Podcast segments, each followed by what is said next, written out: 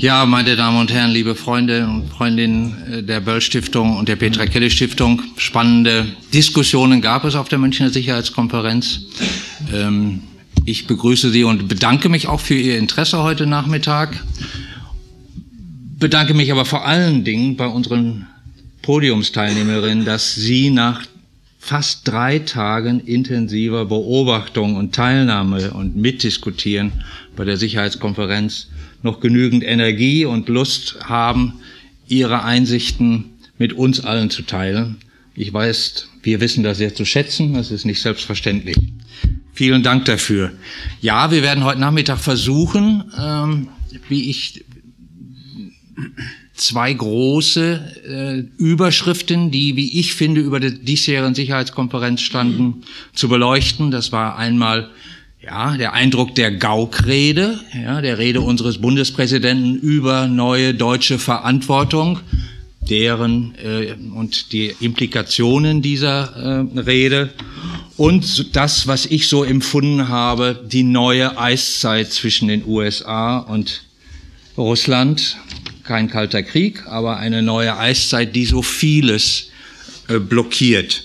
Wir werden natürlich äh, auch äh, über das, was Kelly genannt hat, die äh, Renaissance, Renaissance of Transatlantic äh, Trust sprechen, also eine Erneuerung, eine vielleicht auch eine deutsche Verantwortung für die Wiederherstellung, äh, nein, für eine Neudefinition der transatlantischen Beziehung. Wir müssen natürlich über die Ukraine sprechen, wir müssen über den über das Trauerspiel, über die Ohnmacht, äh, die auch über der Konferenz hinsichtlich Syrien äh, redet. Und wir wollen natürlich auch den Stellenwert der Sicherheitskonferenz beleuchten. Wir machen das mit Lisa Bogertz. Lisa Bogertz äh, hat äh, Politik- und Kommunikationswissenschaften studiert und vor allem Friedens- und Konfliktforschung in Frankfurt und arbeitet jetzt am Lehrstuhl Friedens- und Konfliktforschung in Augsburg und ist seit September 2012 Geschäftsführerin des Arbeitskreises äh, Friedens- und Konfliktforschung und, wie Gesa Tiedemann schon sagte, nominiert, wenn wir das so sagen äh, dürfen, als eine der beiden Teilnehmerinnen, Beobachterinnen äh, des Arbeitskreises Sicherheitskonferenz verändern. Sie, sind, die waren das erste Mal auf der Sicherheitskonferenz. Ja. Bisher haben Sie sich aus der Ferne, aus der Berichterstattung immer ein Bild von diesem großen sicherheitspolitischen Theater, das ja im Bayerischen Hof auch im Theatersaal stattfindet, machen können. Ganz kurz gefragt, bitte um eine ganz kurze äh, Antwort. Was hat sich bestätigt von dem Bild, das Sie vorher hatten? Ähm, ja, also grob hat sich meine Erwartung schon äh, bestätigt, vor allen Dingen darin, dass zumindest der uns zugängliche Teil, das muss man ja immer differenzieren, eher so eine Art Talkshow-Charakter hat. Aha. Ja. Mhm. Zehn Prozent Frauen dieses Jahr oder noch weniger? Ja, Was denken also Sie? So ungefähr, ja. Also viele waren es auf jeden Fall nicht. Mehr als äh, fast 20 Jahre ist äh, unser Gast aus den USA, regelmäßiger Teilnehmer der Münchner Sicherheitskonferenz, Jackson Janes. Er ist äh, Direktor des American Institutes for Contemporary German Studies bring's fehlerfrei über die Lippen. Also das Institut, das an der Johns Hopkins Universität in Washington sich mit Deutschlandstudien beschäftigt, mit Gegenwartsstudien Deutschland, also ein profunder Kenner äh, der deutschen äh, Außen- und Sicherheitspolitik, sicherlich auch der deutschen Befindlichkeiten. Ähm, AIGS, dieses Institut, ist letztes Jahr 30 Jahre alt geworden. Äh, seit äh, fast 25 Jahren, genau 25 Jahren, seit 1. Januar 1989, noch zu Zeiten ja, des, des Kalten Krieges, der Trennung äh, Ost und West, leitet Jackson James dieses Institut. Er wird sehr oft als äh, Spinne im Netz der deutsch-amerikanischen Beziehungen bezeichnet. Ich weiß ja nicht. ja, so hat die Welt sie beschrieben letztes Jahr. Spinne im Netz der deutsch-amerikanischen Beziehungen. Was gab es irgendetwas, was Sie von der 50. Äh, Sicherheitskonferenz 2014 nicht erwartet hätten? Gab es irgendetwas ganz Überraschendes? Ähm, manche Dinge hingen schief einigermaßen. Ein, äh, äh, also zum Beispiel äh, die NSA-Geschichte. NSA-Geschichte ist natürlich mittendrin. Das hat niemand wahrscheinlich damals, als dieses Tage, diese Tagesordnung zusammengestellt war, so richtig vorsehen können. Viktor, help me mal, Klitschko? Klitschko äh, erscheint dort, der äh, eine von den Vertretern von der syrischen Opposition dort, auch nicht erwartet. Also das sind so Überraschungen für mich. Ähm, aber ich glaube, dafür ist manche, ähm, sind manche Gespräche mit Adrenalin gefüllt. Weil das ist ja nicht nur Theorie, es war nicht nur Theorie, es war auch Praxis. Und das Drama Viktor äh, Klitschko, äh, Vitali Klitschko zu hören, war schon mal bewegend. Also insofern war das unerwartet und äh, vielleicht auch wichtig. Darauf kommen wir natürlich zu sprechen. Jochen Bittner, politischer Redakteur bei der Zeit, studiert, äh, studierter Jurist und Philosoph kann man nicht sagen, aber Sie haben Philosophie studiert und danach an der Universität Kiel am Lehrstuhl für öffentliches Recht gearbeitet und seit 2001 politischer Redakteur der Zeit, äh, zwischendurch auch für mehrere Jahre Korrespondent der Zeit in Brüssel und einer derjenigen, bei der Zeit, die sich vornehmlich mit Sicherheitspolitik äh, beschäftigen. Die Zeit hatte ja äh, einen recht äh, prominenten äh, Auftritt bei der diesjährigen Münchner Sicherheitskonferenz. Gestern der greise, weise Mitherausgeber der Zeit, Helmut Schmidt, in einem Podium mit Valéry Giscard d'Estaing und Henry Kissinger, moderiert ebenfalls von der Zeit, von ihrem Chef Josef Joffe, bitte? Egon Bahr war auch dabei. Und Egon Bahr, ja. Ähm, das heißt, haben Sie überhaupt noch was zu schreiben für nächsten Donnerstag oder? Naja, wir, wir, trennen ja nicht nur zwischen Verlag und Redaktion, sondern auch zwischen Konferenzteilnehmern und Redaktion. Insofern ähm, äh, gibt es die nur beobachtenden Zeitteilnehmer auch noch bei der Konferenz. Und ich glaube, wir müssen morgen beraten, ohne Schmidt, ohne Joffe, was wir eigentlich berichten von dieser Konferenz.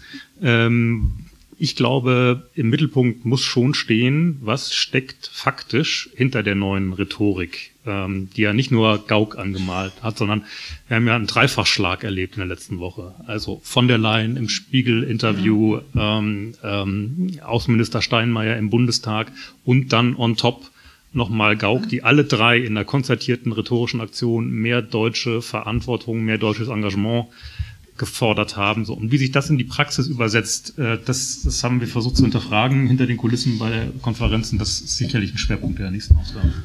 Das wird sicherlich auch ein Schwerpunkt unserer heutigen äh, Diskussion. Da kann ich mir auch einen lebhaften Austausch vorstellen. Omid Nuripur, Ihnen bekannt, den paar unter Ihnen, die ihn noch nicht so gut kennen, sage ich, dass er in, im Iran geboren ist, 1988 mit seiner Familie nach Deutschland übergesiedelt ist, in Frankfurt sozialisiert und studiert hat und dort auch politisiert Nicht wurde, grün politisiert wurde, äh, seit 2002 deutscher Staatsbürger und seitdem noch aktiver in der Politik. Seit 1. Äh, September 2006 ist er Mitglied des Deutschen Bundestages. Äh, in der letzten Legislaturperiode Sprecher für Sicherheitspolitik und äh, seit Dezember diesen Jahres im neuen Bundestag, in der neuen Fraktion der Grünen Sprecher für Außenpolitik. Vielen Dank nochmal auch an dich, Omid, dass du da bist und Sie werden sich, äh, es wird Sie nicht überraschen, dass wir uns duzen. Ja, du hast sehr oft in den letzten Jahren Versäumnisse der deutschen Außenpolitik angeprangert. Du hast äh, ähm, auch Fehler der deutschen Außenpolitik, zum Beispiel bei der Enthaltung äh, zu Syrien, äh, äh, Libyen, Libyen, sorry, angemahnt und kritisiert und heftigst kritisiert. So, und jetzt passierte das am Freitag, was äh, Jochen Bittner konzertierte Aktion genannt hat. Ja, das war äh, sehr wohl orchestriert. Und ich zitiere mal unseren Bundespräsidenten Gauck. Es hat, ist zum ersten Mal so gewesen, dass ein deutscher Bundespräsident die Sicherheitskonferenz eröffnet. Das war sicherlich dem 50. Jahrestag, ja, der 50. Konferenz geschuldet, aber er hat, er hat das genutzt, um zu einer Art Ruckrede, ja, so ist das auch kommentiert worden. Und was sagte er? Ich zitiere die Bundesrepublik, Omid, und dann komme ich gleich zu der Frage. Die Bundesrepublik sollte sich als guter Partner früher, entschiedener und substanzieller einbringen. Deutschland wird nie rein militärische Lösungen unterstützen. Es wird politisch besonnen vorgehen und alle diplomatischen Möglichkeiten ausschöpfen. Aber wenn schließlich der äußerste Fall diskutiert wird, Einsatz der Bundeswehr, dann gilt, Deutschland darf weder aus Prinzip Nein noch reflexhaft Ja sagen. So, ein Schelm, der Böses dabei denkt. Äh, Omid, wie haben wir das oder wie kommentierst du das aus äh, vor dem Hintergrund deiner, deines bisherigen Petitums und dem doch überwiegend positiven, vor allen Dingen international positiven Be äh, Kommentaren zur Rede von Gauck. Herzlichen Dank für die Einladung. Ähm, ich äh, finde, an dem Wortlaut dessen, was du gerade von Gauck vorgelesen hast, habe ich nicht so viel, ähm, was ich kritisieren würde. Jetzt nur aus dem Kontext gerissen, was du gerade vorgelesen hast. Ich teile im Übrigen gar nicht, dass das eine konzertierte Aktion der drei war. Dafür habe ich zu viel gesehen, wie Koalitionen funktionieren. Ich glaube nicht, dass das, äh, ich glaube, dass das ein bisschen auch der, die, die eine äh, will nicht hinter dem anderen äh, bleiben und so weiter ist. Ich glaube nicht, dass jetzt sozusagen drei Leute verabredet haben, wir wollen jetzt Deutschland äh, einen Ruck verpasst. Äh, und äh, in der Tat gibt es auch erhebliche Unterschiede in der Rhetorik aller drei. Ähm, von der Leyen hat 100 Tage Frist, bis man sie hart kritisiert. Deshalb äh, äh, will ich das jetzt ein bisschen milde machen. Ich habe bei Ihren Ausführungen ein paar Sachen nicht verstanden. Äh, unter anderem äh, ist eine Sache äh, mir wahnsinnig wichtig. Es kann nicht sein, dass wir jetzt pauschal uns hinstellen und sagen, jetzt wollen wir in Afrika mehr machen. Denn ähm, es kann durchaus sein, dass es Bereiche gibt, wo wir mehr Verantwortung übernehmen müssen. Das kann auch mal militärisch sein. Aber eine Sache darf man auf keinen Fall mit dem, mit dem, äh, mit dem Bade ausschütten. Das war jetzt ein falsches Bild. Äh, eine Sache darf auf keinen Fall passieren. Wir haben in diesem Land eine historisch gewachsene Kultur der militärischen Zurückhaltung. Und es gibt einen guten Grund dafür. Und diese Kultur einfach so en passant beiseite zu schieben, das ist, äh, das halte ich nicht für, für, für, für eine besonders schöne Angelegenheit. Im Gegenteil, gerade diese Kultur hat maßgeblich in den letzten über 60 Jahren dazu beigetragen, dass wir in, in, in Europa auch diesen Frieden haben, der nicht selbstverständlich ist. Und eine solche Kultur würde zum Beispiel zurzeit äh, im, in, sagen wir mal, im südchinesischen Meer äh, doch äh, ein Gutes bewirken können. Deshalb sollte man diese Kultur per se verteidigen. Das Zweite ist, wir Grüne haben ja eine lange Diskussion um militärische Einsätze hinter uns und sind zum Ergebnis gekommen, ähm, erstens, Anwendung militärischer Gewalt führt immer zu Übel. Zweitens aber führt die Unterlassung manchmal zu größerem Übel. Aber Voraussetzung für dann ein Einsatz ist, dass alles andere vorher auch probiert wurde und das wirklich als Ultima Ratio angewandt wird. Das hat Steinmeier alles gesagt. Ähm, das hat von der Leyen nicht gesagt. Und deshalb ähm, glaube ich auch, auch, auch deswegen glaube ich nicht, dass das alles abgestimmt ist. Die Frage ist, ähm, erstens, was meinen die genau mit Engagement? Zweitens, äh, mit welchem Interesse machen wir das? Und da haben wir ein Riesendefizit. Und das ist seit Jahren mein, mein Problem. Wir diskutieren zu wenig die Interessenfragen. Und damit meine ich jetzt äh, äh, wirklich kontrovers. Also wenn man mich fragte, was ist deutsches Interesse, ist das, was mir um drei Uhr morgens im Schlaf einfällt, keine Panzer nach Saudi-Arabien zu verkaufen. Ja, das ist ein Interesse Deutschlands. Aber, aber diese Fragen müssen wir mal alle miteinander diskutieren. Und das äh, Dritte ist, und das Dritte ist, ähm, äh, ist ja alles auf ganz großer Bühne gewesen äh, und hat ein paar Erwartungen äh, geschürt, von denen ich nicht so genau weiß, wie sie jetzt eigentlich zu erfüllen sind. Also, ähm, wir haben im Hochzeiten knapp 8000 Soldatinnen und Soldaten im Einsatz gehabt. Derzeit haben wir etwa 5000. Ähm, ISAF geht zu Ende. Wir werden nächstes Jahr ähm, vielleicht eine Folgemission haben für Afghanistan, vielleicht nicht, wenn man davon ausgeht, dass wir sie nicht haben und dann, und dann sich anschaut, was denn von der Leyen meint mit, wir werden jetzt unser Engagement in Afrika verstärken, wir reden über 70 Soldaten dann sind wir bei einer Zahl unter 1000. Ohne Afghanistan wären wir unter 1000. Ähm, das heißt, diese Erwartungen, die jetzt da gerade geschürt worden sind, die ähm, werden nicht unbedingt äh, erfüllt sein. Das heißt, dass man sehr genau hingucken muss, was jetzt eigentlich gemeint ist mit Verantwortung und auch sozusagen schräge Zungenschläge in der Kultur, in, in der kulturellen Debatte auch wirklich auch bekämpfen muss. Aber ähm, also ich sehe jetzt nicht, wie das jetzt werden soll, dass jetzt Deutschland sich um Afrika kümmert, in Anführungsstrichen. Äh, das ist auch zu pauschal. Ich bin vom Stuhl gefallen, ich, ich kam nachts nach Hause, habe die Glotze angemacht und da sah ich von der Leyen in Paris. Die sagte zwei Sätze, die kann ich auswendig noch lange. Ich habe die mir für Aschermittwoch aufbewahrt. Der erste Satz war, der erste Satz war, die Lage in Afrika ist ernst wenn der nigerianische äh, Verteidigungsminister wegen ETA-Anschlägen das über Europa sagen würde, dann würden wir alle totlachen. Der zweite Satz war noch besser. Im Zentrum von Afrika, ich weiß nicht, was das sein soll, das Zentrum von Afrika, aber im Zentrum von Afrika droht eine humanitäre Katastrophe. Hey, 600.000 Vertriebene in der Zentralafrikanischen Republik, aber es droht ja erstmal nur. Droht eine humanitäre Katastrophe, die die gesamte Region destabilisieren könnte, weil ja die Zentralafrikanische Republik schon seit 40 Jahren die Oasis der Stabilität. Also ähm, das wäre wäre hilfreich und, und das, ist, das ist mein Petitum. Es gibt einzelne Fälle, in denen Militäreinsätze Sinn machen können, aber da, das ist wirklich von Fall zu Fall zu Fall völlig verschieden. Letzter, und, und das muss man deshalb auch von Fall zu Fall zu Fall entscheiden und, und nicht von vornherein sagen, wir werden jetzt aber in Afrika ganz sicher mehr tun, weil wir nicht wissen, ob wir tun werden können oder, oder, oder müssen. Letzter, letzter Satz. Das Entscheidende aber, wenn man sich dazu entscheidet, ist, sofort zu begreifen, dass die militärische, dass der militärische Einsatz niemals ein Problem löst, sondern höchstens im besten Falle Zeitfenster schafft. Die Zeitfenster, durch die dann Politik, Entwicklungszusammenarbeit, Diplomatie und viele andere müssen. Äh, wir haben in Afghanistan nach der Rede von, von Barack Obama in West Point Anfang 2009 überhaupt angefangen, darüber uns Gedanken zu machen, ob wir Verwaltungsstrukturen auch in den Provinzen brauchen. Und dann bauten wir ganz viele Gebäude, die stehen teilweise leer in den, in den Distrikten herum. Da ist nichts, ja, aber aber äh, wir waren schon Ende 2001 in Afghanistan. Also die Frage Staatsaufbau haben wir gar nicht gemacht. Da kann es nicht funktionieren, egal wie viele Soldatinnen und Soldaten man vor Ort hat. Das heißt, wenn man darüber redet, muss man wissen, dass man einen, einen langen Atem braucht, im, gerade im zivilen Bereich. Es gibt ja diesen, ich weiß gar nicht mehr, wer das gesagt hat, es gibt ja diesen schönen Satz, es ist viel schwerer, zehn, äh, zehn Richterinnen und Richter irgendwohin zu entsenden, als, als tausend, ähm, tausend Soldaten. Der Satz ist völlig richtig und die zehn Richter sind diejenigen, die dann nach dem Konflikt auch tatsächlich das Land nach vorne bringen sollen. Daran, an, diesen Fähigkeiten müssen wir arbeiten und dann wäre ich auch total dafür, dass Deutschland sich deutlich mehr engagiert in der Welt.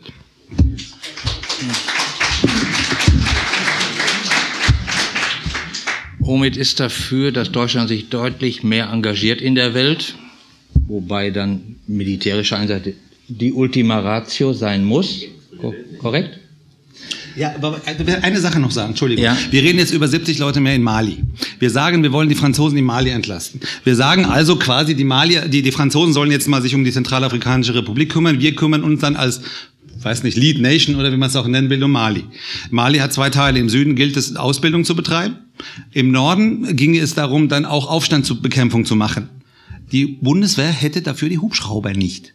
Ja, also äh, es ist, ähm, es ist auch teilweise scheitert es auch an diesem sehr großen Anspruch, der gerade formuliert wurde, einfach am praktischen. Und deshalb ähm, muss man ähm, äh, teilweise kritisieren, was gesagt wurde, ist teilweise muss man es auch ein bisschen belächeln. Jackson Janes ähm, belächelt wurde die Rede von Gauck von den internationalen Beobachtern nun gerade nicht. Sie haben, äh, Sie fordern seit Jahren mehr äh, politische Verantwortung, außenpolitische Verantwortung Deutschlands, die ja nicht immer ähm, sicherheits- und militärpolitische Verantwortung heißen muss, ne? sondern äh, Führungsverantwortung auch. Mhm. Ähm, haben Sie nicht mal davon gesprochen, dass Deutschland auf dem Wege ist, eine große Schweiz zu werden? Ja, große, ja, ein großes, ein Land mit einer Großmacht, was Wirtschafts- und Handel angeht. Sind Sie zufrieden mit dem, was äh, Präsident Gauck, unser Bundespräsident, angekündigt hat? Ich denke ja, weil es gab nicht nur, also übrigens diese Rede war nicht eigentlich an meiner Ansicht nach nicht so sehr an die internationale äh, äh, Publikum gerichtet. Es war unvermeidlich, dass es so gut angekommen ist, aber es war auch an Deutschen gerichtet. Und ich glaube, was er gesagt hat, was für mich sehr imponierend war, er sagte eben, vertraut euch. Vertrauen schaffen in euch selber. Dann, was Deutschland jetzt ist, ist einmalig in der deutschen Geschichte. Ebenfalls übrigens Europa. Und insofern, ich glaube, er hat gesagt, vertrauen wir uns gegenseitig, um Vertrauen zu schenken in internationale Organisationen, in denen wir aktiv mitmachen sei es EU, sei es NATO, sei es IMF, sei es Weltbank, wo auch immer. Wir können das. Und ich glaube, was er damit auch dann sagen wollte, ist, wir haben eigentlich davon profitiert. Wir mussten ebenfalls dazu beitragen, dass das System, was uns so gut zustande beiseite gestanden hat, ich meine nicht nur Amerika, das müssen wir jetzt versuchen aufzuheben, aufzuhalten äh, und zum Teil auch für andere Leute, die möglich offen sind, Kapazitäten zu bilden, sodass sie ebenfalls die Chance haben, die wir haben. Und ich glaube, das war eine ganz gute Nachricht von dem Bundespräsident. Ich habe äh, eigentlich unerwarteterweise eine Chance, mit ihm gesprochen zu haben am Dienstag letzte Woche. Und ich fragte ihn, weil ich ihn, der war mehrmals bei uns in Washington, als er noch bei der Gaukbehörde war. Und äh, ich sagte ihm, ähm, was sagen Sie dann, Herr Bundespräsident? Und er sagte, ja, ich werde predigen. Und ich sagte, Sie sind ja sehr gut dabei, Herr Bundespräsident. Da haben Sie sehr viele Übungen dabei. Und, sagt, und äh, das hat er auch getan. Und ich glaube, die große Frage, Omin hat das angesprochen, ist, wie setzen wir das jetzt um? Ne? Und die Frage stellt, stellt sich von Fall zu Fall, nicht, nicht so general gesagt, so fleckendeckend. Ähm, aber ich glaube, es war ein Denkanstoß, widerspiegelt in Steinmeiers Rede. Ähm, und von der Leyen, natürlich hat sie dann etwas kürzer gesprochen, aber ich glaube, äh, ich würde sagen, denk mal, Omi, daran, dass drei bestimmte Wörter, die Gregor eben zitiert hat, substanziell, ich weiß nicht, was die anderen zwei waren. Äh, ich was, was waren die drei? Früher, entschiedener und substanzieller. Und deckungsgleich waren die in der Rede von Steinmeier. Deckungsgleich. Insofern, da war irgendwo eine Tasse Kaffee in Schloss Bellevue, denke ich mir schon. Nicht nur eine. Äh, das, das weiß man im politischen Berlin, dass es die äh, Rede abgestimmt waren. Äh, ja, und beide Reden, auch das ist interessant, standen sofort auf der Website des Bundespräsidialamts und des Auswärtigen Amts und da kann man schon von einer konzertierten Aktion sprechen. Jochen Bittner, ähm, Kraft mal, also außenpolitische Verantwortung heißt ja nicht unbedingt, äh, oder mehr Verantwortung ist kein Synonym für Kraftmeierei und nicht für Alleingänge. Wenn also der Bundespräsident auch den Blick richtet auf ja, deutsche äh, Interessen im geostrategischen Spiel. Dann erinnere ich mich daran, dass ein anderer Bundespräsident, Horst Köhler, das vor fünf Jahren versucht hat. Ja, als er nämlich die deutschen Interessen auch äh, dafür definierte und sagte, ja, im Zweifel müssen wir auch durch militärischen Beitrag deutsche die, die Handelswege absichern, um ja, die Prosperität Deutschlands zu unterstützen. Der Mann ist dafür schmählich im Stich gelassen worden von seiner eigenen äh, Partei. War war die deutsche war der deutsche Diskurs noch nicht so weit? Äh, hat eins Frage an Sie und zum Zweiten, wie schätzen Sie das äh, insgesamt ein? Deutsche Verantwortung, mehr deutsche Verantwortung. Also ich denke, kurz die Köhler-Frage zu beantworten, ist letztlich über die Frage auch zurückgetreten. Ähm, ich denke, der, der Fachdiskurs war natürlich schon soweit, denn was Köhler da sagte, stand eins zu eins im Weißbuch, also im Strategiepapier der Bundeswehr. Das hat nur kaum jemand gelesen vorher und es war nicht genug debattiert worden. Und genau das will, will Gauck jetzt ändern. Ich würde so weit gehen, diese Rede einzusortieren auf einer historischen Linie der Rede von Weizsäcker zum 8. Mai 1985 in der er, in der er pointiert gesagt hat, fühlt euch befreit. Gauck hat jetzt gesagt, fühlt euch verantwortlich. Traut euch etwas zu. Und äh, er hat ja wörtlich gesagt, es ist das beste Deutschland, das es je gab. Ich würde diese Linie ziehen. Ich glaube, so sollte man auch langfristig seine Rede einordnen. Das heißt überhaupt nicht, dass wir Abschied nehmen sollten von der Nachkriegszeit ähm, oder Lehren aus dieser Zeit vergessen sollten. Was ich nur wichtig finde als, als Element der Rede war sein Appell, uns ehrlich zu machen, uns zu interessieren für Weltregionen und sozusagen unsere außenpolitische Debatte auf neue Füße zu stellen. Und Herr Nurupur, ganz ehrlich, ich finde, so wie Sie es eben gemacht haben, sollten wir nicht über Außenpolitik reden. Es geht nicht darum, irgendwelche Lächerlichkeiten zu identifizieren, sondern uns harte Fragen zu stellen, wenn wir über Länder reden wie die Zentralafrikanische Republik. Da bahnt sich gerade ein Völkermord an, wie in Ruanda möglicherweise. Und darauf müssen wir mal Antworten finden. Und wir könnten sagen, dass wir eine moralische Pflicht haben, da einzugreifen. Wir können aber auch sagen, was hat uns Ruanda eigentlich geschadet? Es hat einen Völkermord gegeben, aber inwiefern hat er eigentlich unsere Interessen tangiert? Wir können auch sagen, äh, es geht dort um Rohstoffe. Es geht darum, dass Afrika irgendwann nicht nur ein Fördermarkt sein muss für deutsche Produkte, sondern auch ein Absatzgebiet. Das sagen die Briten und Franzosen so offen. Äh, ich will damit nur sagen, wir müssen uns einen anderen Stil der außenpolitischen Debatte angewöhnen. Wir müssen uns unserer internationalen Verflechtung klarer bewusst werden. Und ähm, zum Erwachsenwerden gehört eben auch, wie Gauck das gesagt hat, dass Verantwortung zu übernehmen nicht notwendig heißt, militärisch zu intervenieren, sondern zunächst mal Möglichkeiten auszuloten, was man diesseits der Schwelle einer militärischen Intervention unternehmen könnte. Und dazu gehört vor allen Dingen erstmal eine nüchterne Lageanalyse. Und wenn Gauks Rede dazu beiträgt, dass wir anders diskutieren, dann hat sie schon viel gebracht, glaube ich.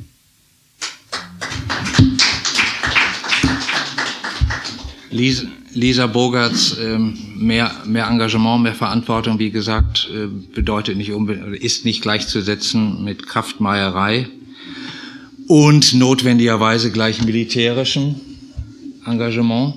So waren und sind die ersten Kommentare. In unserer zunehmend hässlicher werdenden neuen Welt immer mehr Konflikte, die uns sprachlos und ohnmächtig äh, erscheinen lassen. Ähm, Ischinger sagte als ersten Kommentar zur, Gauk, äh, zur Gaukrede unter anderem, alle sind schwer bewaffnet, bloß die Guten in der Welt äh, sind, äh, sind es nicht. Wie sehen Sie, wie sehen Sie aus, äh, als Friedens- und Konfliktforscherin die Implikationen sind Sie, sind Sie schon in der Lage, äh, nach Studium oder nach ersten Kommentaren der Gaukrede, äh, das in Ihren wissenschaftlichen Kontext einzuordnen?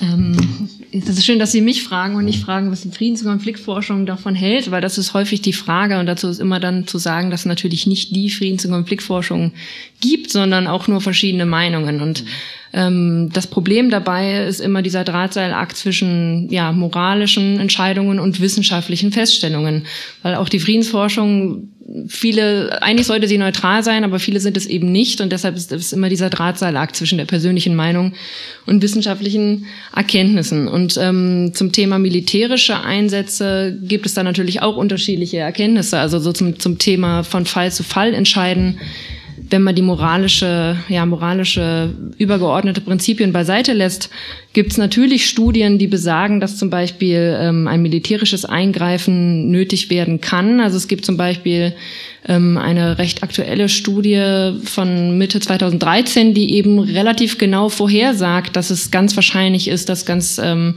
ja, umfangreiche Massaker in Syrien stattfinden und dass deshalb eben keine Zeit mehr bleibt für Verhandlungslösungen.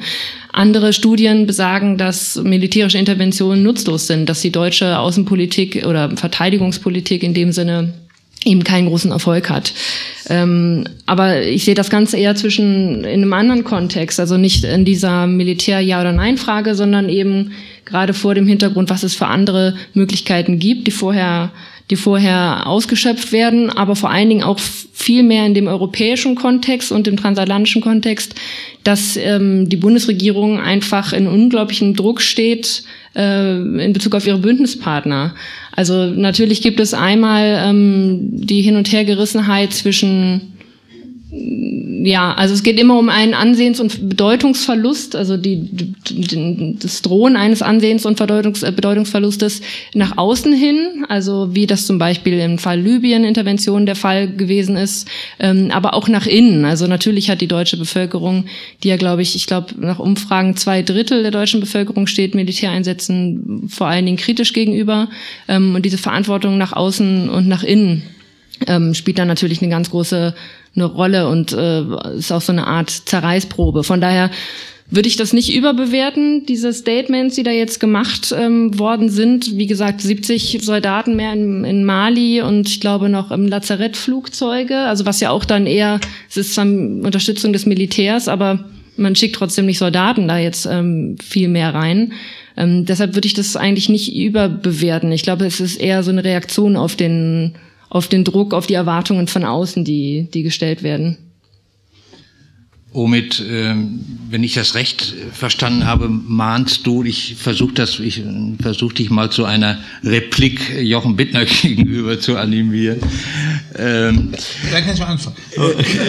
du, äh, du, was doch Not tut, ist mal eine Evaluierung des über zehnjährigen, über zehnjährigen Engagement, muss man sich mal vorstellen, zwölfjährigen äh, Engagements der Bundeswehr in Afghanistan, Lehren daraus ziehen, auch für den Auftrag der Bundeswehr und dann äh, von der Leyen neuen Faden folgen. Sehe ich das falsch?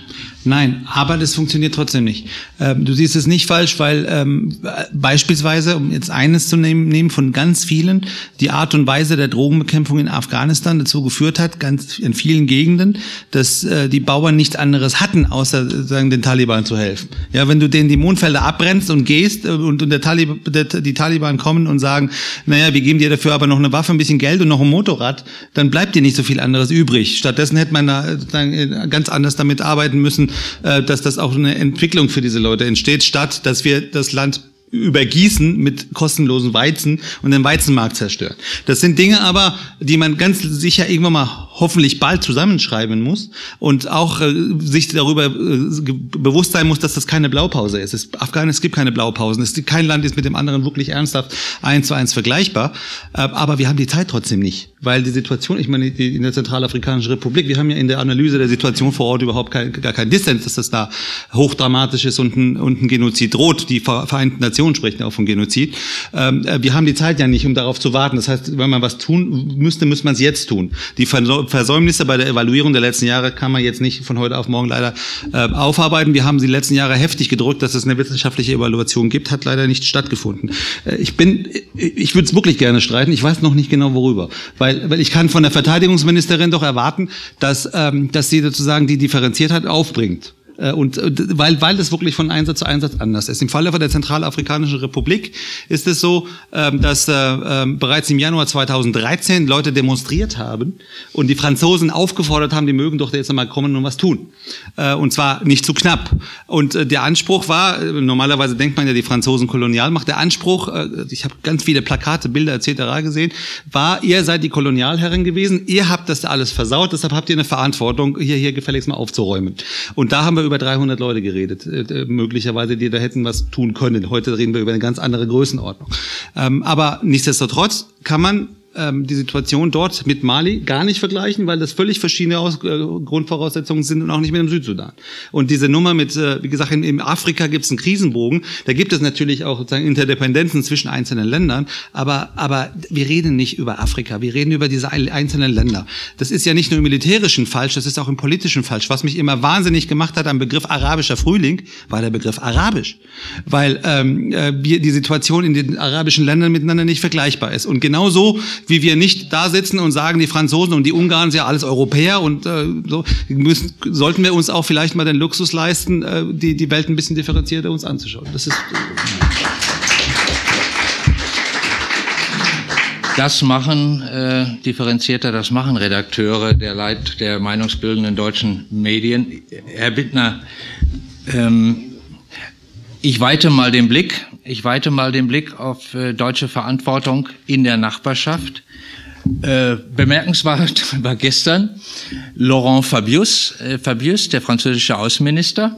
Auf die Frage des Moderators sehen wir gerade eine Wiedergeburt des, Deutsch, des deutsch-französischen Motors, äh, sagte er, ja, nicht mehr und nicht weniger. Ja, das war doch interessant, vor allen Dingen vor dem Hintergrund, alter französischer Vorschläge in Europa eine Art Teilung der Verantwortung vorzunehmen. Wir Franzosen übernehmen eine Führungsrolle in Afrika.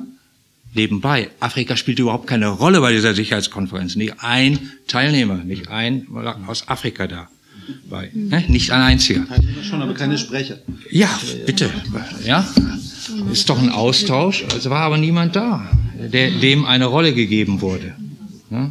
Also bis auf den einen. Ja, ein, ein Sprecher aus Mauretanien war da, der mauretanische Okay, Außenminister. dann korrigiere ich mich. Deutsch-französischer Motor und Frankreich, Führungsrolle, außenpolitisch, sicherheitspolitisch in Europa für Afrika und alter Vorschlag Deutschland für die unmittelbare Nachbarschaft im Osten.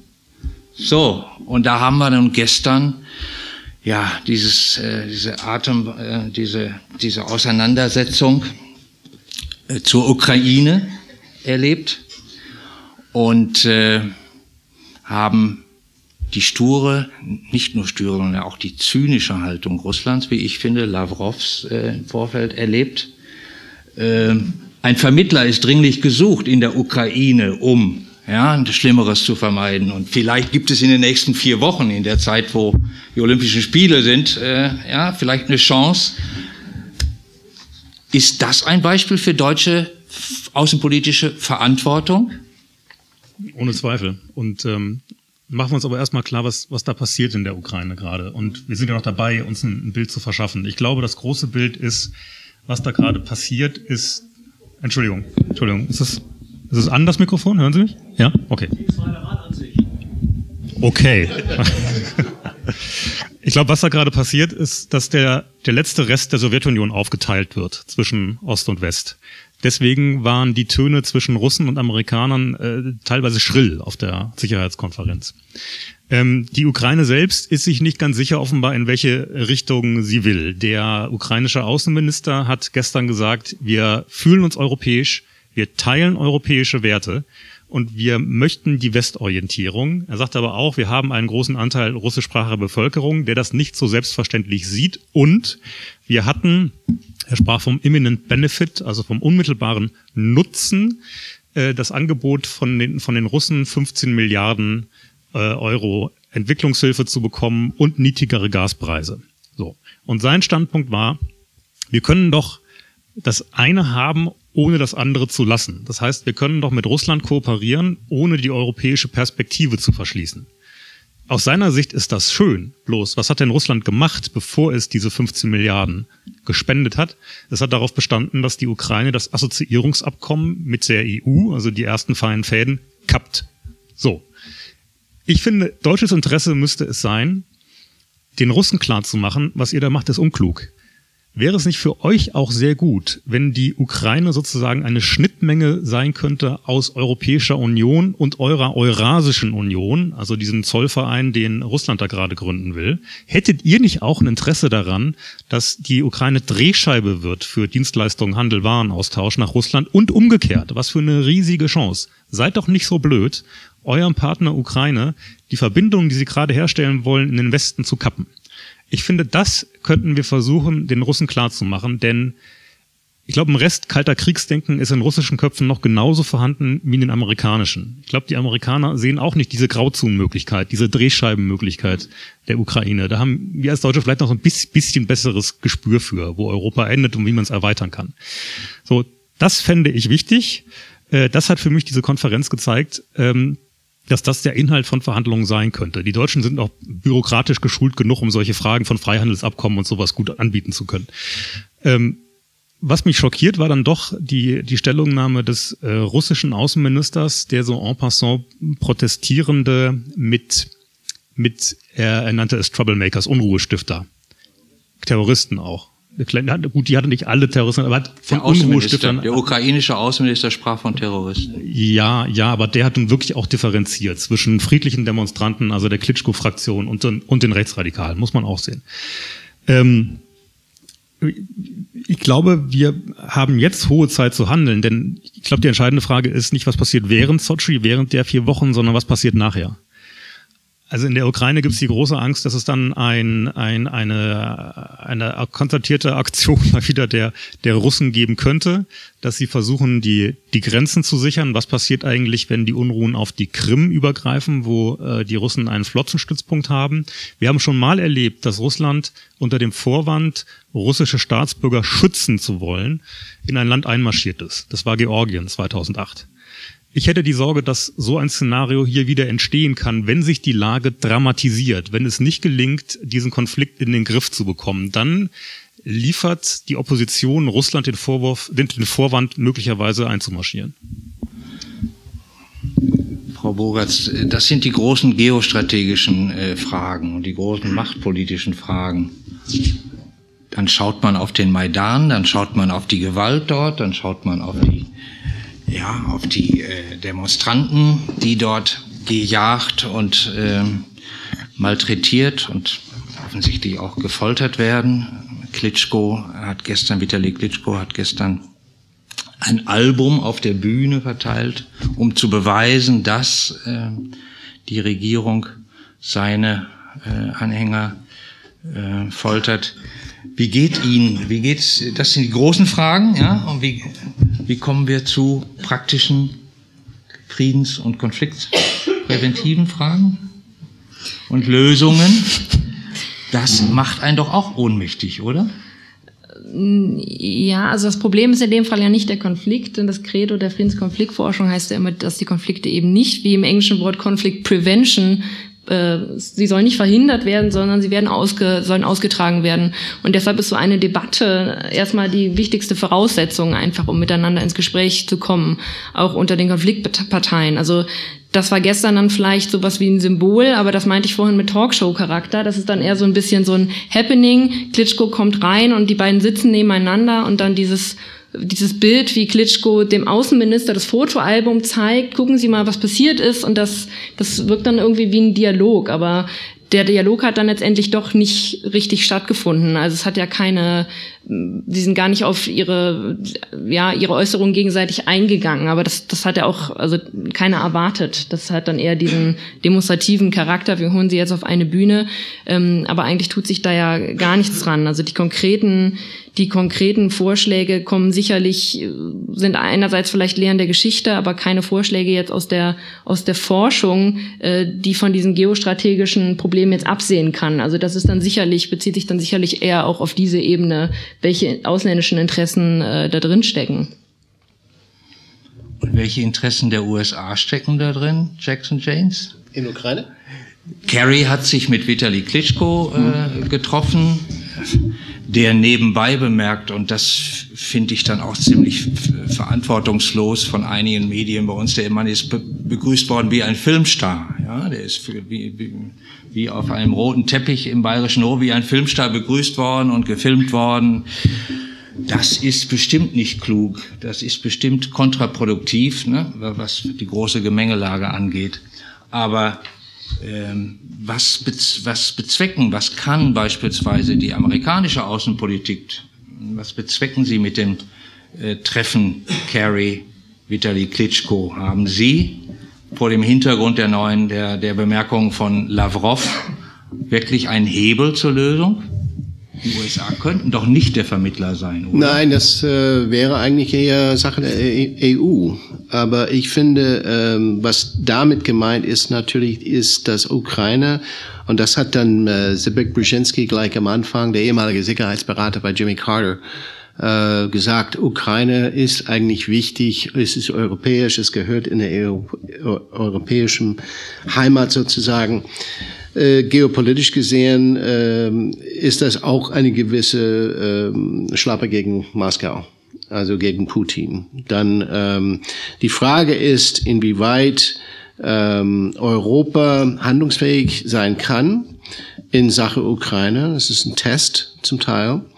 Ähm, wir haben allerdings gemeinsame Werte und gemeinsame Ziele, um Ukraine ins Europa zu anzuziehen. Und die Frage ist, was kann man nicht dann zwingen? Da sind wie viele Millionen Russen dabei? Ähm, acht Millionen. Das ist ein Land, das äh, schwer geteilt ist momentan. Man kann das nur ermuntern. Aber bei uns ist es so, wir haben eine, äh, ja, du, du sprachst von einer Eiszeit zwischen Washington und Moskau. Es ist in der Tat sehr gespannt. Ich glaube, Putin momentan ist äh, nicht mehr interessiert an eine enge Zusammenarbeit mit Amerika und äh, das Gefühl ist eigentlich dann auf Gegenseitigkeiten gestoßen.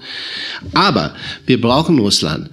In dem Sinne, dass wir nach wie vor gemeinsame Nenner mit denen haben. Wir haben Afghanistan, wir haben Iran, wir haben auch dann eine, eine sehr, äh, sagen wir mal, große Auseinandersetzung über äh, Raketenverteidigung, Missile Defense. Und wir haben Syrien. Und das ist unheimlich ausschlaggebend. Und dazu brauchen wir auch mit Russland zu reden. Und ja, aber die Frage ist natürlich, Russland sollte nicht selbst das Ukraine als Hebel benutzen, um selbst die Interesse durchzuziehen. Also es ist auch in einem größeren Rahmen von uns aus gesehen, gar keine Frage. Aber ich würde schon mal sagen, ich meine, gut, und die Senatoren, die waren alle da in Kiew und haben gejubelt und gesagt, wir stehen zu euch. Das hat McCain, äh, Senator McCain gesagt gestern. Aber wir können ja wirklich ja wenig da äh, direkt beeinflussen. Äh, ich glaube, hier ist die Stunde der EU. Und äh, meiner Ansicht nach ist das, meine ich, eine Umsetzung von der Rede von Joachim Gauck. Das werden wir sehen. Das heißt allerdings auch EU, Klitschko in Deutschland. Ja. Sie erwarten und damit auch mehr Führung Deutschlands innerhalb der EU zur ich, Lösung. Ich erwarte das, aber ich erwarte das von Straßburg genauso wie von Berlin. Ja. Dann schauen wir mal nach Westen.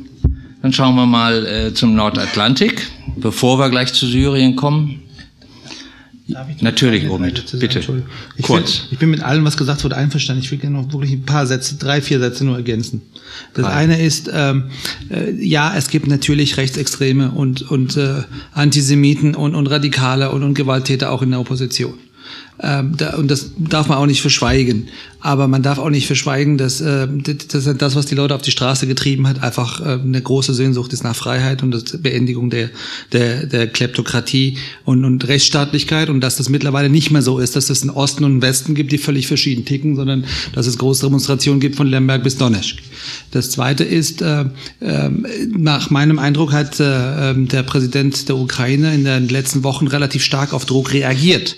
Er hat zum Beispiel äh, erst äh, gesagt, dass er die repressiven Presse- und, und, und Versammlungsgesetze zurückzieht.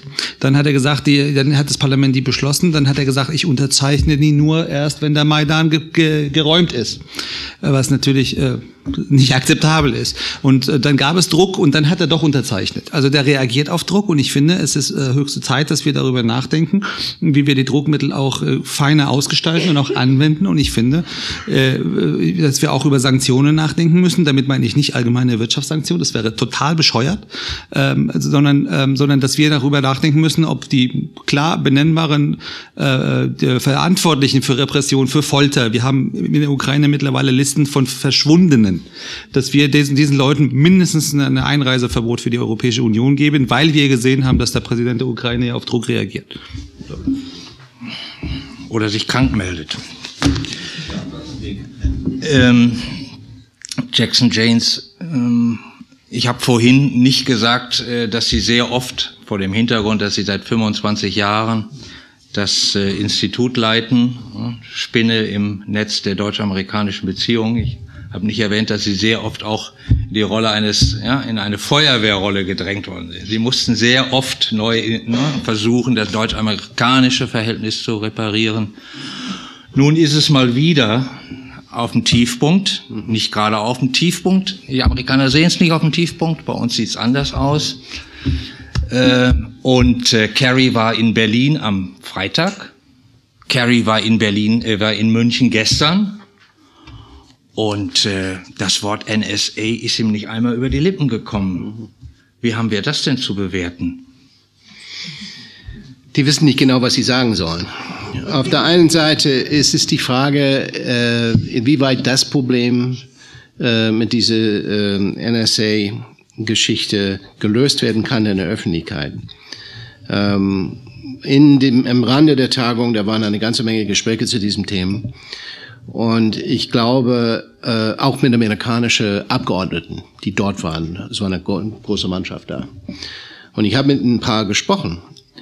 Und ich glaube, was sie, was ich erstmal vorneweg schenken will, ist dieses. Und zwar, wir haben eine riesige Auseinandersetzung in Amerika über das Thema momentan. Das, was verabschiedet worden ist vor zehn Jahren, ist wirklich jetzt unter Beschuss. Patriot Act. Patriot, ja, aber auch dann wieder mal von Obama genehmigt worden. Also ich meine, es ist äh, mehrmals genehmigt worden über Jahre hinweg, was jetzt im Moment da steht. Und das wird jetzt unter die Lupe genommen, zu Recht. Das Problem, das wir haben, ist, dass die, ähm, die, die Fokussierung in Amerika ist auf uns selber ne, wie wir uns gegenseitig schützen von Regierungsüberwachung und dann auch dann möglicherweise, was haben wir mit Facebook hier und, und, äh, und mit anderen sozialen Netzwerken. Wir kümmern uns mehr oder weniger momentan um uns selber. Aber was nicht durchgedrungen ist, ist das, was jetzt bei euch jetzt momentan passiert, hier oder außerhalb Amerika. Und ich glaube, äh, am Ende bleibt sehr wenig Spielraum. Dann äh, es wird nach wie vor Überwachungen geben das lässt sich nicht vermeiden, glaube ich, dann das System ist weltweit.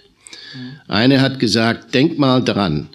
Ähm, gut, äh, zurück sind wir kritisiert, ähm, aber denken Sie mal auch daran, dass andere Länder, etwa China, zum Beispiel bei uns oder Russland oder auch dann Nordkorea, die versuchen alle möglicherweise Informationen ranzuholen, die sie brauchen können. Also nicht nur Amerikaner. Und ähm, die Frage ist, wie wir das regeln. Ich glaube, am Ende bleibt wahrscheinlich Spielraum zwischen den verschiedenen Einrichtungen, die damit involviert sind, um das Problem zu lösen. Was hier vergangen, in den vergangenen sechs Monaten verloren gegangen ist, ist Vertrauen in Amerika. Und ähm, das ist, glaube ich, langsam, zu langsam meiner Ansicht nach durchgedrungen. Daher übrigens, ich weiß nicht, ob Sie das gesehen haben, diese Interview im Fernsehen mit Klaus Kleber, in zweites deutsches Fernsehen. Das war auch nicht gerade ein, eine Entschuldigung. Äh, das war einfach eine Anerkennung. Äh, Merkel wird nicht mehr abgehört, aber was ist mit euch, ne, sozusagen? Und, und die Frage ist äh, am Ende äh, nicht, dass das abgeschafft wird, diese Versuch, äh, Information zu holen. Das Problem ist, dass eine Art kulturelle ja, wie soll ich sagen, eine Aufprallung von äh, Auseinandersetzungen, die in gleichzeitig in Deutschland und Amerika stattfinden. Aber wir müssen versuchen, ja, miteinander das Problem gemeinsam anzugehen. Sonst haben wir das Vertrauen nicht gewonnen. Wir haben gemeinsam, Sie alle, ich und alle hier Leute, die hier sitzen mit mir. Wir haben dazu beigetragen, dass das Problem überhaupt existiert. Wer ist nicht momentan, momentan irgendwo mit einem sozialen Netzwerk? Wer benutzt den Internet nicht? Herzlichen Glückwunsch. Aber meistens sind die Leute involviert. Und in dem Moment haben wir mehr oder weniger dazu beigetragen. Und das Problem ist, wie können wir gemeinsam das meistern? Aber ich will sagen, das Problem ist auch bei uns und auch bei euch. Am Ende bleibt die Frage, welche, und das ist die, da müssen wir mal ein bisschen helfen dabei, wie können wir eine, eine gleiche, ein Balance finden zwischen der absolut uferlosen Möglichkeit zu vernetzen, was auch nicht schlecht ist, quer durch die Welt, aber auch die Notwendigkeit, uns zu schützen. Ich hätte, einen Vorschlag dazu.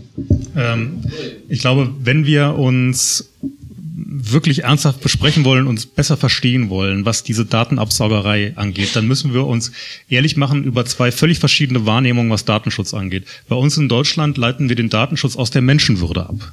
Das Recht auf informationelle Selbstbestimmung. Ihr Amis leitet den Datenschutz aus dem Eigentum ab. My home is my castle. Das ist eine völlig andere Konzeption. Da geht es eher um Verbraucherschutz und solche Dinge. Ähm, das hat historische Gründe, natürlich, weil ihr keine zwei Überwachungsstaaten, äh, Gestapo und Stasi hattet. Ja. Äh, wir sind darüber vielleicht ein bisschen, was den Datenschutz angeht, ein bisschen paranoid geworden. Ihr seid über den 11. September vielleicht ein bisschen naiv geworden, was Datensammlung angeht. Oder Paronide. Auch das vielleicht, ja. Wenn wir uns da treffen können. So, und ich glaube Folgendes. Ich habe ehrlich gesagt relativ wenig Angst vor dieser NSA-Überwachung. Denn wir glauben gemeinhin immer, dass unsere Mails gelesen werden, dass unsere Telefonate abgehört werden, äh, dass irgendwer da sitzt in, in Washington und alles mitliest. So ein Quatsch. Das Zeug wird gespeichert. Es werden oft auch nur Verbindungsdaten gespeichert und vieles von dem, was die Amerikaner machen, machen wir in Europa auch. Wir nennen das nur Vorratsdatenspeicherung und das Zeug wird bei den privaten Providern gespeichert und nicht beim Staat.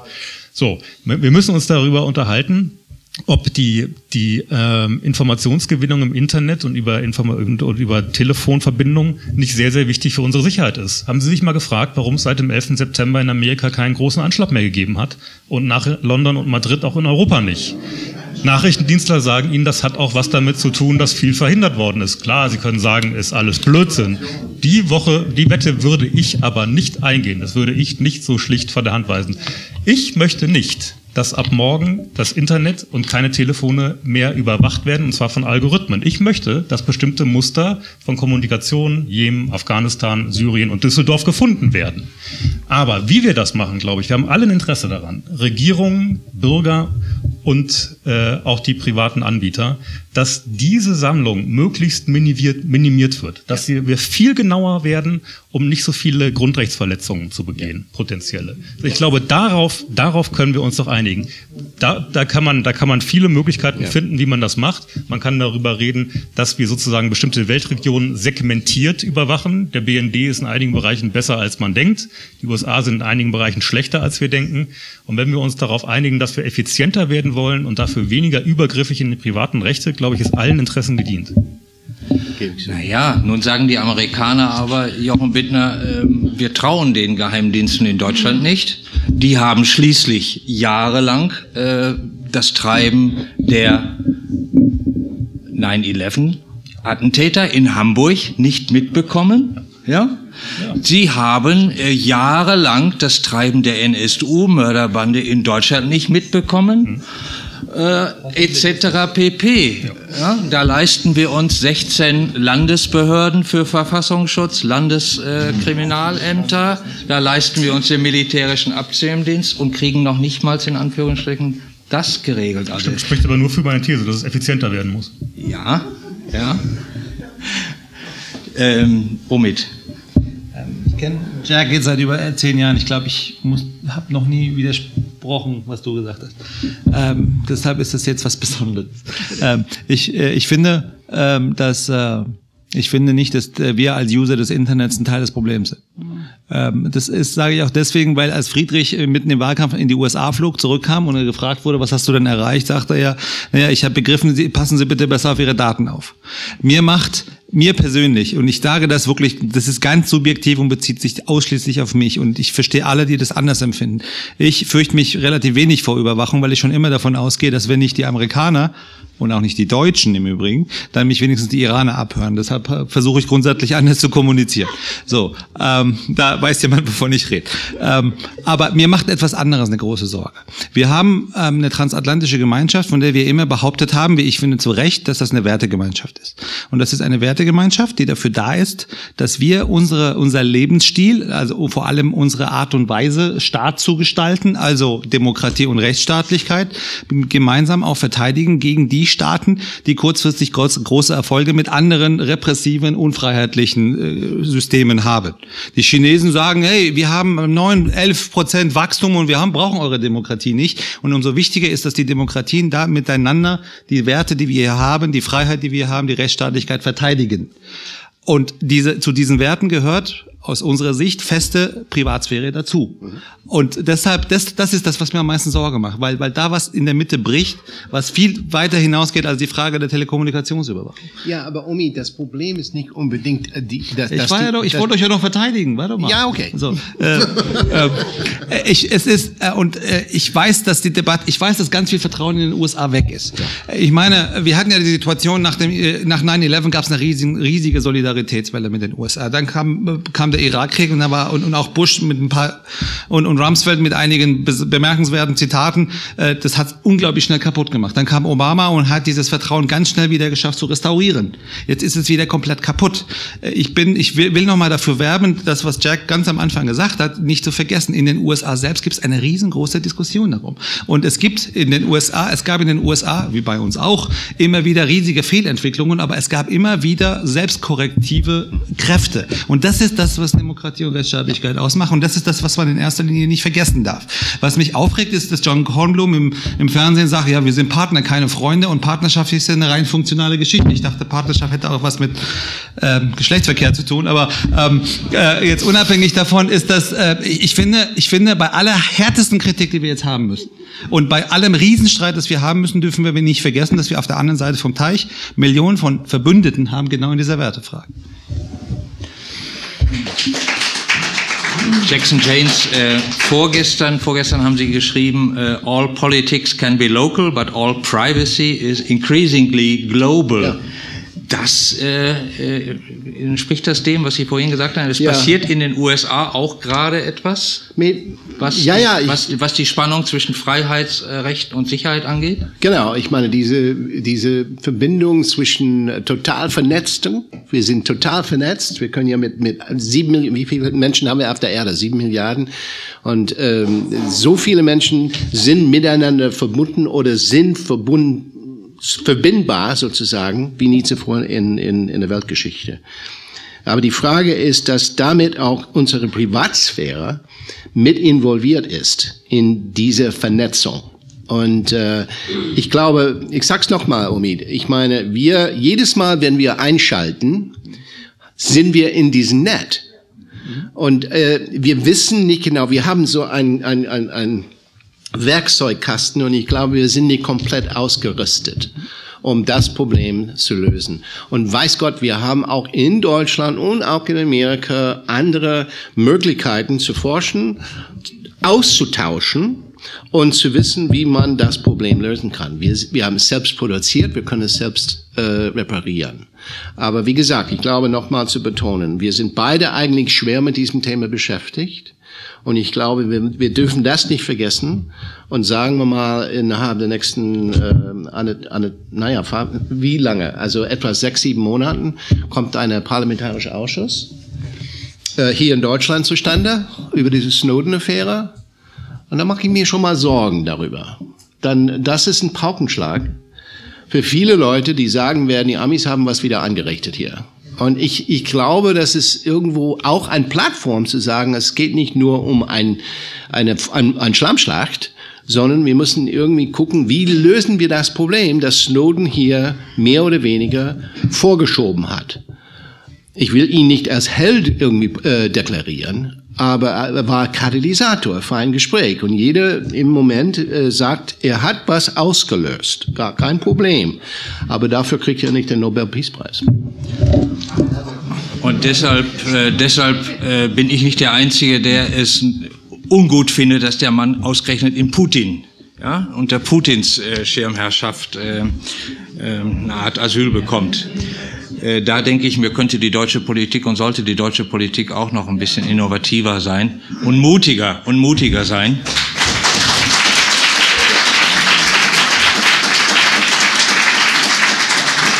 Ganz ein Satz, ein, ein ja. Gedanke, ein Gedanke noch dazu, ähm, mit dem man sich vielleicht auch einem amerikanischen transatlantischen Diskurs und Konsens nähern könnte.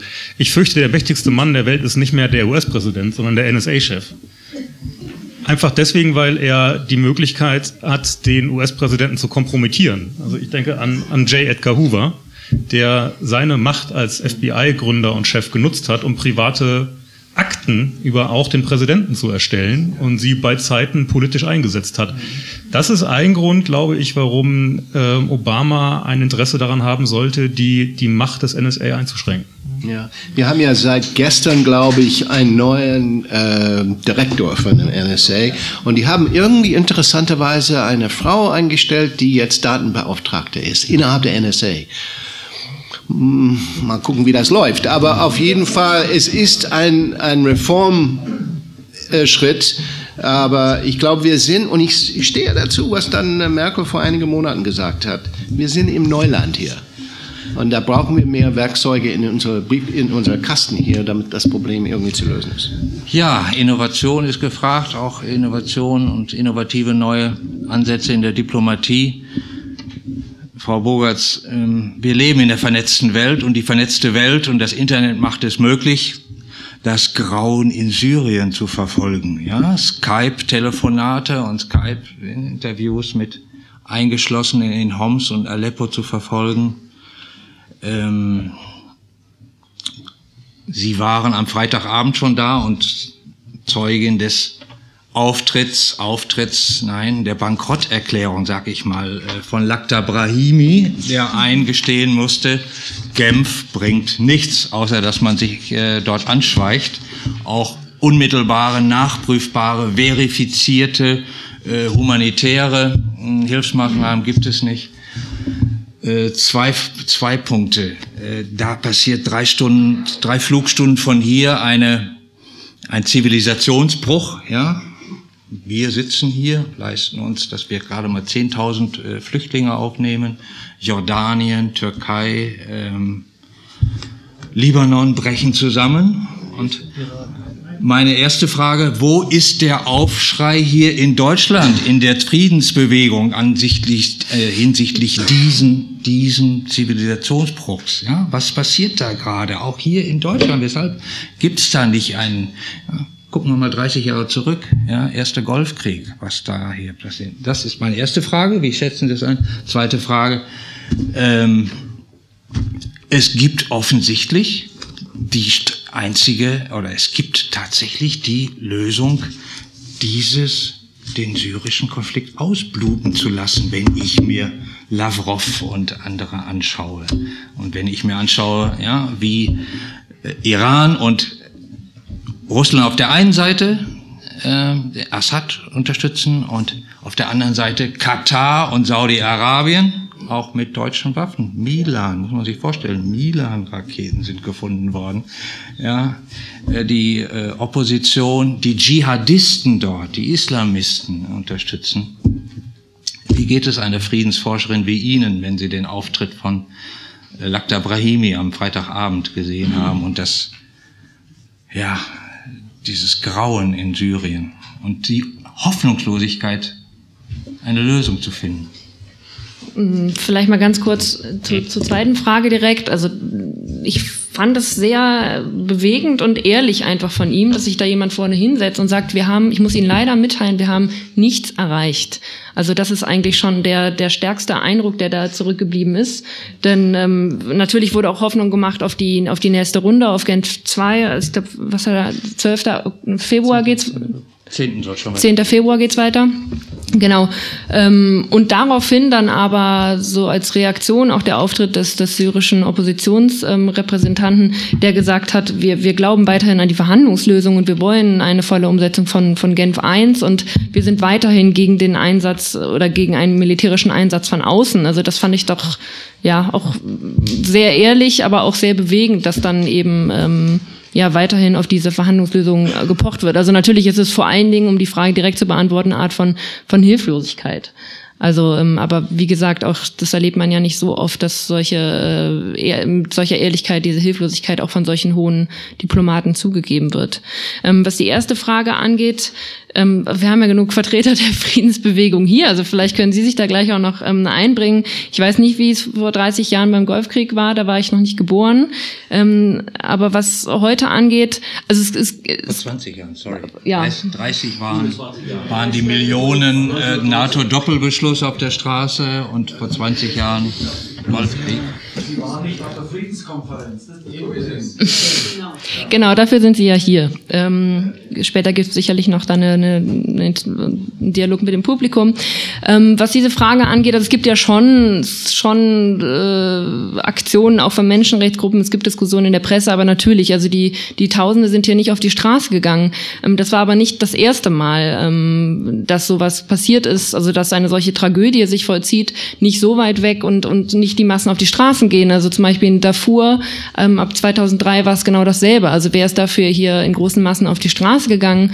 Und ähm, ich glaube, ganz sinnbildlich ist dafür, es gab, also ich erinnere mich persönlich an eine Demo am 1. September letzten Jahres, ähm, von einer großen Gruppe in, in Frankfurt am Main, die eben gegen eine militärische Lösung des Syrien-Konflikts, also von außen, ähm, demonstrierte. Und das Problem, also ganz sinnbildlich, war dafür, dass das eine solche heterogene Masse war, dass sogar Assad-Anhänger sich darunter befanden, die eben das Konterfei des äh, von, von Assad hochhielten und eben auch gegen eine militärische Intervention des Westens dort sind. Also die Gemengelage ist da viel, viel komplexer ähm, mit Hisbollah und Russland und wer da alles mit noch mit drin hängt, dass also da, glaube ich, auch so eine Art ähm, ja, Hilflosigkeit einfach besteht und eine Unfähigkeit, ähm, die, das Lagebild einzuschätzen. Ich glaube aber auch, dass es wesentlich leichter ist, gegen den Krieg zu demonstrieren, also gegen einen Krieg im Sinne eines militärischen äh, Einsatzes zur Beendigung oder möglichen Beendigung von, von Gewalttaten, das ist wesentlich einfacher, als dafür zu demonstrieren, als auf die Straße zu gehen und zu sagen, äh,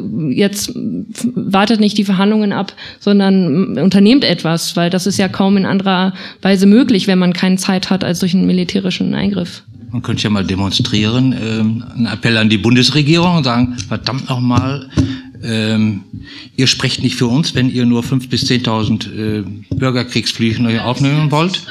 Und, und ähm, warum, warum äh, gibt es keine massive Unterstützung Europas für äh, Jordanien und die Türkei? Da könnte man ja mal.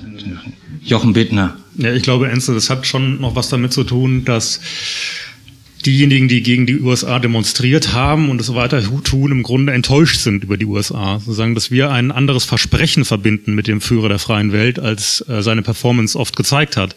Und diese Enttäuschung gibt es bei Gestalten wie Herrn Assad nicht. Das ist sozusagen die, die psychologische Erklärung vielleicht dafür. Das ändert nichts daran, dass es natürlich ein, ein schlimmes moralisches Ungleichgewicht gibt zwischen dem Demonstrieren hier und dem Nicht-Demonstrieren dort. Ich halte Syrien für das schlimmste Versagen der Weltgemeinschaft seit Ruanda. Ja. Und ich denke, dass wir den Preis dafür zu zahlen haben in Form von womöglich demnächst Verhandlungen mit Assad. Wir hätten, ich war vor eineinhalb Jahren auch noch, hätte ich mir nie träumen lassen, dass ich den Gedanken ausspreche. Äh, es ist ein widerwärtiger Gedanke, aber was ist die Alternative? Der Westen hätte äh, zu Beginn des Konfliktes, relativ bald, als Assad die Luftwaffe gegen die eigene Bevölkerung eingesetzt hat, die Luftwaffe zerstören müssen. Er hätte Schutzzonen schaffen müssen. Er hätte die Konfliktparteien trennen müssen. Er hätte dafür sorgen müssen, dass keine Islamisten einsickern aus den, aus den Grenzen rundherum. Er hätte die Grenzen sichern müssen. All das wäre denkbar gewesen. Okay. Äh, es verstieß nur gegen die Zweidrittelmeinung, nicht nur in Deutschland. Jetzt ist es zu spät. Ähm, niemand wird sich da mehr militärisch einmischen können. Ähm, was aber passiert im Moment in Syrien nach vielen übereinstimmenden Berichten, ist, dass die säkuläre Opposition in die Zange gerät, dass es massenweise Desertionen gibt von äh, Generälen der freien syrischen Armee, die Angst haben, nicht mehr so sehr vor den Assad-Kräften, sondern von der Al-Nusra-Front und anderen Al-Qaida-Einheiten, äh, die dort Köpfe abschlagen. Ähm, sie sind von beiden Seiten eingekeilt und unser Reporter, der zuletzt in der Gegend war, sagt, die freie syrische Armee steht kurz vorm Zusammenbruch. So, und das ist der Zeitpunkt, zu dem man sich leider fragen muss, was ist das kleinere Übel, Assad oder Al-Qaida? Ja, ist leider so jetzt. Zwei Jahre in Bereich. Hätte, wäre, Omid, jetzt haben wir die Situation und Assad hat gewonnen, oder? Nein, Assad hat nicht gewonnen. Äh, Assad hat deswegen schon nicht gewonnen, weil er nie wieder eine Kontrolle über das ganze Land haben wird. Aber ähm, ich würde, wir haben ja letztes Jahr und ich erkenne ja viele Gesichter aus dem Publikum auch wieder. Wir haben ja letztes Jahr schon mal hier über Syrien diskutiert und es gab eine beklemmende Hilflosigkeit. Und das ist ja viel schlimmer seitdem. Seitdem gab es einen Einsatz von Massenvernichtungswaffen. Ähm, und zwar nicht nur am 21.08. in den Grutter ähm, und noch einiges andere. Die Situation jetzt ist folgende. Es gab ja durchaus eine Vereinbarung. In, und ich bin wirklich erschüttert, dass ich es noch nirgendwo gelesen habe. Äh, es gab ja eine Vereinbarung in Genf 2, eine kleine in Anführungsstrichen. Es gibt eine Stadt, die ist seit fast über einem Jahr in, in Kessel, das ist Homs. Und es ist erreicht worden, dass äh, ähm, das erreicht worden ist. Es gab auch Leute, die relativ schnell gesagt haben, dass das nicht gut ist. Es, äh, es ist vereinbart worden, dass ganz schnell Anfang der, der jetzt gerade ablaufenden Woche wenigstens Frauen, Kinder und Versehrte die Stadt verlassen dürfen. Und äh, bis heute ist es nicht passiert. Und ich habe mich gefragt, was ist denn eigentlich geschehen? Und da gab es relativ viele Vorwürfe. Ich kann jetzt sagen, was passiert ist. Die Assad-Streitkräfte äh, wurden verdoppelt innerhalb weniger Stunden. Und dann haben sie offen und geradeaus gesagt, Frauen, Kinder, Versehrte raus, damit wir dann reingehen können und uns um die Männer kümmern können. Und die Frauen sitzen da und gehen nicht raus. Ja, die sitzen, die, die sitzen, die sitzen zu Hause und wissen, dass sie sozusagen äh, rausgehen könnten, gehen aber nicht, weil sie wissen, dass dann ihre Männer alle umgebracht werden. Das ist eine Geschichte, über die wird irgendwann mal in 15 Jahren irgendeine Hollywood-Geschichte drehen und, und äh, beschreiben, wie fürchterlich das war. Welche deutsche Politik folgt daraus? Ja, ich weiß es nicht. Ich weiß es nicht. Ich weiß auch nicht, was es. Äh, ich, ich kann es Ihnen nicht sagen. So, aber das ist eine humanitäre, das ist die schlimmste humanitäre Katastrophe unserer Zeit. Und äh, ich, ich kann ein paar Sachen sagen, die mir einfallen, aber die lösen alle das Problem jetzt in Homs nicht. Nichts davon löst das Problem in Homs. Wir müssen, äh, also ich habe, ähm, wir müssen mal darüber nachdenken, ob wir, ähm, ob die strategische Partnerschaft zu den Hauptfinanziers der Dschihadisten, die ja die Opposition so dermaßen äh, äh, unmöglich gemacht haben für uns und auch in, in, on, on the ground, ob das wirklich so sinnvoll ist. Habe ich eingangs gesagt mit den Panzern. Wir müssen Katar, Saudi-Arabien, das sind nicht nur die, das ist auch Kuwait zum Beispiel. Ähm, wir müssen darüber nachdenken, ob die, die Hilfe für die Nachbarstaaten ausreichend ist. Das meine ich nicht nur humanitär. Wir können, wir haben jetzt gesagt, wir haben jetzt 10.000 gesagt. Der, der Außenminister Katars war gestern da. Weshalb hat man ihn da nicht gestellt? Äh, weil das sich die Möglichkeit nicht bot, aber das bringt ja auch nicht. Es ist ja sozusagen eine permanente Schulzuweisung auf internationalen Konferenzen. Das bringt ja, da gibt's ja kein, kein, kein, kein Dialog. Äh, der, der türkische Außenminister war heute da, hat auch wieder wie letztes Jahr beschrieben, wie fürchterlich das alles ist. Aber wir haben nicht geschafft, ihn heute zu fragen, ob Erdogan, der Anfang der Woche in der Türkei war, das Thema mit dem im, im Iran war, ob er das Thema angesprochen hat. Hat er nicht. Er hat über die Öl, äh, neuen Ölverträge gesprochen mit dem Iran. So, äh, das ist, wir, wir müssen darüber nach, wir, wir können, wir sagen jetzt, wir nehmen 10.000 10.000 auf, aktuell sind wir bei knapp 2.000. Und wenn wir 100.000 aufnehmen würden in Deutschland, das würde, wäre ein Tropfen auf dem heißen Stein. Die, die 10.000 heute, die kommen in weniger als zwei Wochen äh, jeweils, jeweils in Libanon an. Libanon ist einem Zerbersten. Es gibt Experten, die ich sehr schätze, die sagen, Libanon wird es in zwei Jahren nicht geben. Und das alles das darf man nicht vergessen. Man darf ja nicht vergessen, warum es so viele Dschihadisten es zurzeit gibt. Das ist ja nicht nur die Geldfrage. Wir haben mehr Dschihadisten in Syrien als zu Hochzeiten in Waziristan, Pakistan, in Afghanistan und im Irak zusammen. Und einer der zentralen Gründe dafür ist, äh, dass jetzt irgendwie das gelobte Land endlich jetzt direkt vor der Tür steht. Ja, super. Da können wir endlich mal an der Grenze zu Israel stehen.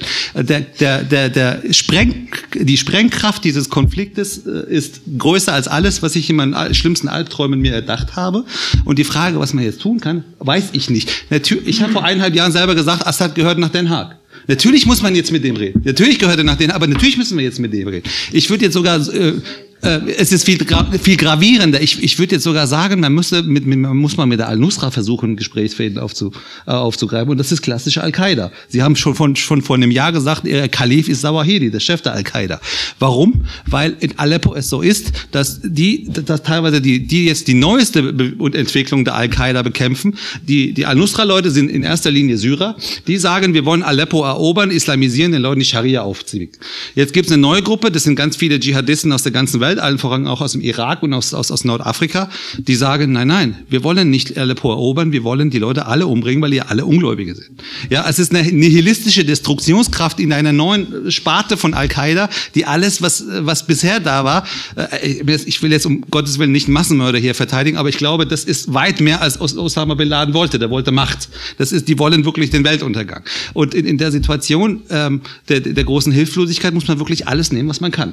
Das erste ist, wir müssen müssen gucken, dass die Nachbarstaaten nicht, nicht äh, möglichst jetzt nicht schnell und am besten gar nicht da, da reingezogen werden. Im Irak ist es schon zu spät, in Libanon ist es zu spät. Die drittgrößte Stadt in Jordanien ist, äh, ist, äh, ist zwei Jahre alt und besteht aus Zelten. Äh, und, und auch in der Türkei ist es alles andere als, äh, als, als jetzt äh, sozusagen stabil.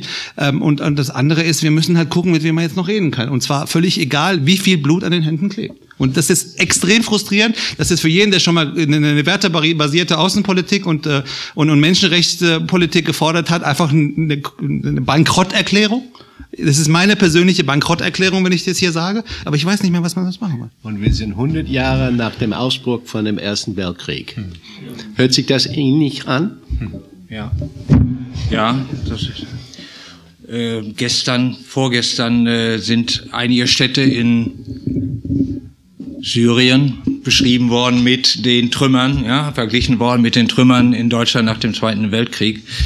Große Hilflosigkeit, große Ohnmacht, Bankrotterklärung, Omid, das habe ich auch äh, in dieser Offenheit von dir noch nicht gehört.